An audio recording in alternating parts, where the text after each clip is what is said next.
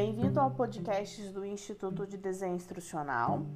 Neste episódio, vamos compartilhar com você seis práticas recomendadas para criação de learning. Como designer instrucional, nosso tempo é super valioso, o que significa que precisamos sempre estar procurando maneiras de criar processos mais inteligentes. Essas seis dicas vão te ajudar nesse quesito. A primeira dica é selecionar as melhores ferramentas de autoria. Existem várias no mercado, mas qual é a melhor para suas necessidades? Que é mais fácil, mais rápida, permite modelos personalizados e principalmente que a sua equipe tem influência digital para trabalhar. A segunda dica é elaborar o planejamento. Antes de criar qualquer curso, você precisa de um planejamento que garanta, no mínimo, três informações: conteúdo informativo, elementos interativos e o apelo visual da experiência de aprendizagem.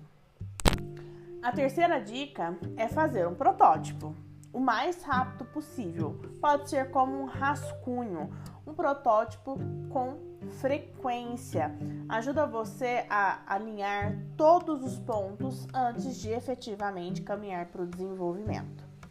A quarta dica é entender que existem modelos pré-existentes que você pode utilizar.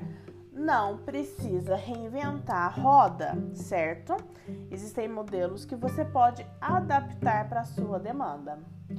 A quinta dica é usar ferramentas de comunicação que permita agilidade e que facilite o entendimento. Uma ferramenta de autoria que permita que você se comunique com a sua equipe através de notas dentro da própria ferramenta é uma mão na roda. E por último, avalie o fluxo de trabalho do seu projeto.